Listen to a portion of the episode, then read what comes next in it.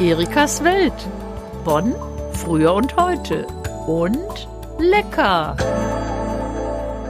Hallo, da bin ich wieder mit meiner ganz persönlichen Sicht der Dinge der Welt. In diesem besonderen November mit dem Thema Zuhause. Klar, spazieren gehen, noch mal einen Blick auf die schönen bunten Blätter genießen. Das geht immer noch, aber man ist eben viel zu Hause.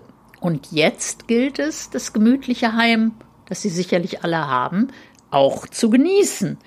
Und zwar vielleicht auf ganz neue Art und mit neuen oder wiederentdeckten Aktivitäten. Betrachten Sie doch mal Ihr Bücherregal. Warum hebt man eigentlich Bücher auf? Um sie irgendwann noch mal zur Hand zu nehmen. Sie ein zweites oder drittes Mal zu lesen und sich dabei an das erste Mal zu erinnern. Und ich sage Ihnen, beim zweiten oder dritten Lesen haben Sie oft einen völlig anderen Eindruck von dem Buch, das Sie zur Hand genommen haben.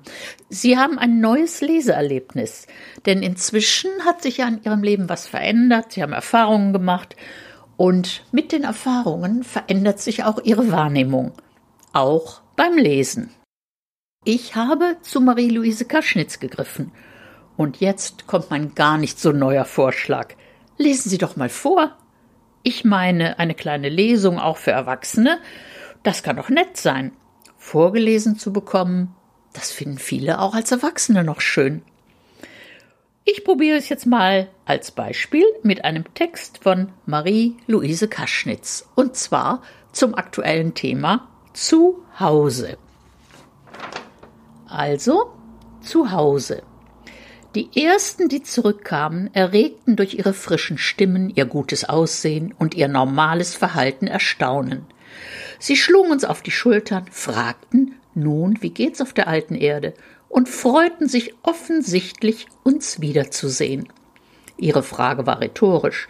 Sie sind dort über alles, was uns betrifft, genau im Bilde, so wie auch wir über das Leben auf der Weltraumstation genau im Bilde sind.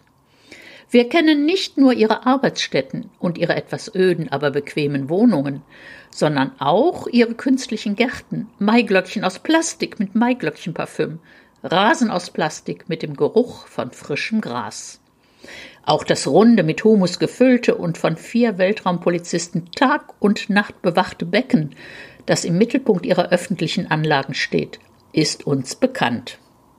Wir bedauern diese armen Menschen mit ihren Plastikblumen und ihrem Humusbecken, und natürlich hatten wir uns schon lange überlegt, wie wir ihnen eine Freude machen könnten.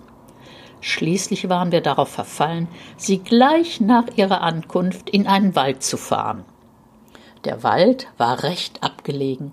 Es gab in ihm noch einsame Tümpel, schroffe Felsen und dickes Moos. Wir erwarteten, dass die Heimkehrer darüber in Entzücken geraten, ja, dass sie sich womöglich auf den Boden werfen und das Moos und die feuchten Herbstblätter aufwühlen würden. Sie taten aber nichts dergleichen, sondern standen höflich gelangweilt herum. Dann verlangten sie zurück in die Stadt. Sie wollten das Fernsehprogramm nicht versäumen, die Nachrichten von dort. Von zu Hause, sagten sie.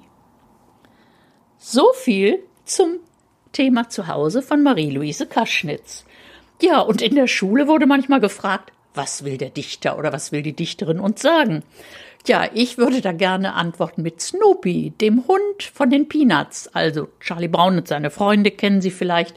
Charles M. Schulz hat die Comics gezeichnet. Und Snoopy hat mal bei Gelegenheit gesagt, Home is where my supper dish is also wo ich was zu fressen kriege, da ist mein Zuhause. Oder jetzt auf uns übertragen, mein Zuhause ist da, wo es mir gut geht. Da fühle ich mich zu Hause. Und ich denke, das ist auch ein Begriff von Zuhause, dem wir uns vielleicht anschließen können. Ich auf jeden Fall. Also in diesem Sinne, genießen Sie Ihr Zuhause und vielleicht amüsieren Sie sich auch nochmal über die Comics, die Peanuts, Charlie Brown und seine Freunde.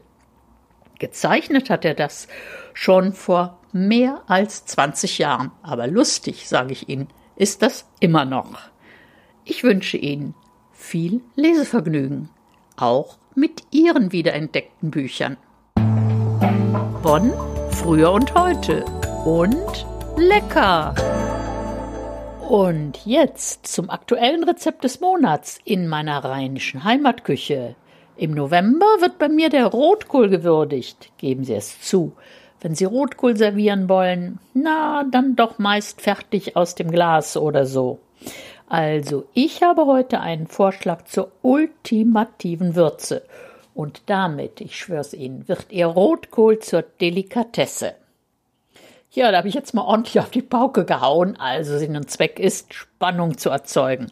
Also noch ein bisschen Geduld, denn Bevor das Rezept kommt, möchte ich Ihnen noch etwas erzählen. Eine kleine Anekdote oder wie man im Rheinland so nett sagt, eine Verzelsche. Eine kleine Erzählung. Also, in den 50er Jahren, da gab es noch Essenskessel, also ein Gefäß aus Blech oder Emaille. Und in diesem Gefäß war Essen. Und zwar das ganz normale Alltagsfamilienessen. Und in diesem Kessel wurde das Essen mitgenommen zur Arbeitsstelle und dann wurde es da im Wasserbad gewärmt. Das heißt, mehrere Kessel kamen ins Wasserbad, wurden gewärmt und dann aß man in der Mittagspause aus seinem Essenskessel. Und mein Vater hat mal erzählt, dass ein Kollege, als er den Deckel abnahm, so richtig mit trauriger Stimme sagte, Oh Gott, alt wir, Blaulein Kappes. Auf Hochdeutsch. Blaulein Rotkohl. Denn der sah damals so dunkellila aus, genauso wie die blauleinen Arbeitsanzüge. Und die blauleinen Arbeitsanzüge, die kann man sich so ähnlich vorstellen wie heute indigo gefärbte dunkle Jeans. Und jetzt der erste Tipp. Wenn der Rotkohl seine dunkelrote bzw. violette Farbe behalten soll, dann braucht er einen Schuss Essig, Apfelessig oder Rotweinessig. Das erhält die Farbe. Und ich verrate Ihnen noch etwas. Ein kleines Löffelchen Ascorbinsäure, das ist sozusagen Zitronenpulver aus der Apotheke, das erhält überall die Farbe, auch bei hellen Gemüse, die so schnell anlaufen und so. Aber das ist nur ein Geheimtipp ganz am Rande. Also jetzt zurück zum Rotkohl. Den Rotkohl waschen, abtrocknen, falls dunkle Blätter außen dran sind, die entfernen, den Kopf dann in Viertel schneiden und den Strunk rausschneiden. Dann kommen die feinen Streifen. Da können Sie eine Küchenmaschine für nehmen, aber ich meine, es ist viel schöner, es per Hand mit einem schönen, scharfen Messer selbst zu machen. Wir haben ja auch Zeit. Also ich meine, Schnibbeln kann richtig Spaß machen. Und Zeit, die nehmen wir uns ja jetzt für das, was wir gerne machen. Und wenn wir mit Liebe und Sorgfalt kochen wollen, dann bitte auch handgeschnitten. Und wenn wir den Rotkohl jetzt schmoren wollen, nehmen wir einen schweren Topf. Ein Gussbräter ist ideal, aber es geht auch jeder andere Topf, der groß genug ist. Und jetzt brauchen wir Fett. Als Fett nehme ich am liebsten Gänseschmalz. Aber Butter geht auch. Oder Speckfett. Also eine gewürfelte Zwiebel, schön fein geschnitten, im geschmolzenen Fett anschwitzen, dann den Kohl dazu, ne, unser fein geschnittener Kohl und den Essig. Umrühren. Das war der erste Akt. Und jetzt kommt die Würze. Jetzt kommt das ganz Besondere. Wir stellen Karamell her. Und entweder nehmen wir weißen Zucker oder Rohrzucker, das ist egal. Gute zwei Esslöffel Zucker lassen wir schmelzen, am besten in so einem Edelstahltöpfchen.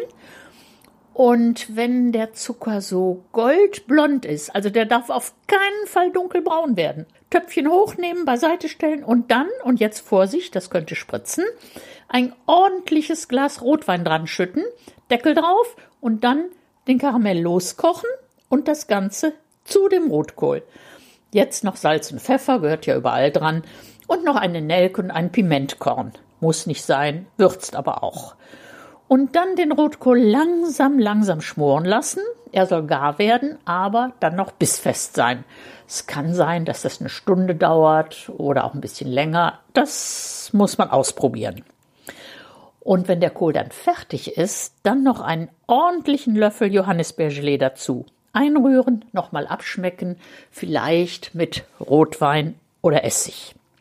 Aber das ganz Entscheidende an diesem Rotkohl, das ist der Karamell, der Rotweinkaramell. Manche Leute tun zum Rotkohl auch noch Äpfel, Boskop-Äpfel sind am besten oder Maronen, sind Esskastanien. mit rein in den Schmortopf, aber probieren Sie es aus. Gucken Sie, was Ihnen schmeckt. Und dieser Rotkohl, der passt in der vegetarischen Variante, also ohne Gänseschmalz, zu allem, was mit Kartoffeln gemacht ist. Kartoffelauflauf, auch einfache Salzkartoffeln. Und wenn man an Fleisch denkt, dann natürlich ideal zu Gänsebeinen, Rouladen, Schmorbraten, Sauerbraten und vielem anderen. Lassen Sie es sich schmecken. Einfach und lecker. So ist die rheinische Heimatküche. Heute mal ein bisschen angereichert mit neuen Ideen für den leckersten Rotkohl aller Zeiten. Das war meine Kolumne zum November. Ihre Erika Altenburg. Erikas Welt. Bonn, früher und heute. Und lecker.